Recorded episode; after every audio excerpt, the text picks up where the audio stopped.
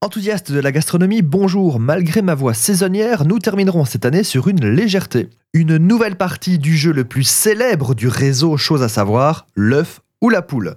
Le principe est simple, je vous propose deux événements et vous devez trouver qui est arrivé le premier, l'œuf ou la poule. Chaque question vous rapporte une étoile et il y en aura cinq à gagner au total. Alors, numéro 1, à votre avis, qui est arrivé le premier? L'élevage de l'huître ou la fabrication des nouilles. Donc je parle bien de l'élevage de l'huître, pas de sa consommation. Les huîtres ou les nouilles Eh bien, ce sont les nouilles. Elles sont datées de moins 4000 en Asie. L'élevage de l'huître date de moins 250 en Grèce. Notez dans votre tête si vous avez gagné votre première étoile. Numéro 2, qu'a-t-on inventé en premier Le boudin ou la purée? Eh bien, c'est évidemment le boudin qui date du 4e siècle. La purée fait un petit peu débat, mais on retient pour le moment le 18e siècle. Troisième étoile, si vous me dites qui est arrivé en premier entre la mayonnaise et le tomato ketchup, tous les deux dans leur version moderne comme vous pouvez en acheter maintenant en magasin. Alors, la mayonnaise ou le ketchup?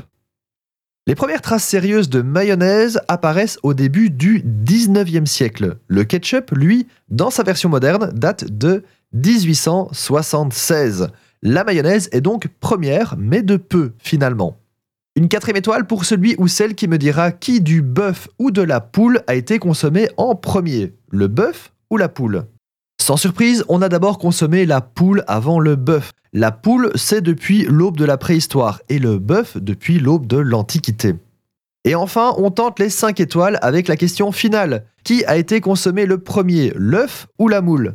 On trouve des traces de consommation d'œufs aux alentours de 1400 avant Jésus-Christ. Parallèlement, l'être humain consomme des moules depuis 300 000 ans, voire plus. C'est donc bien la moule avant l'œuf, et de loin. Félicitations à tous les participants.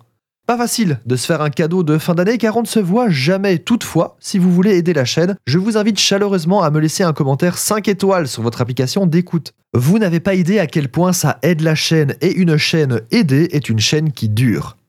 Bonne fête de fin d'année, quelle que soit votre confession, on se retrouve l'année prochaine, le 8 janvier. Profitez bien.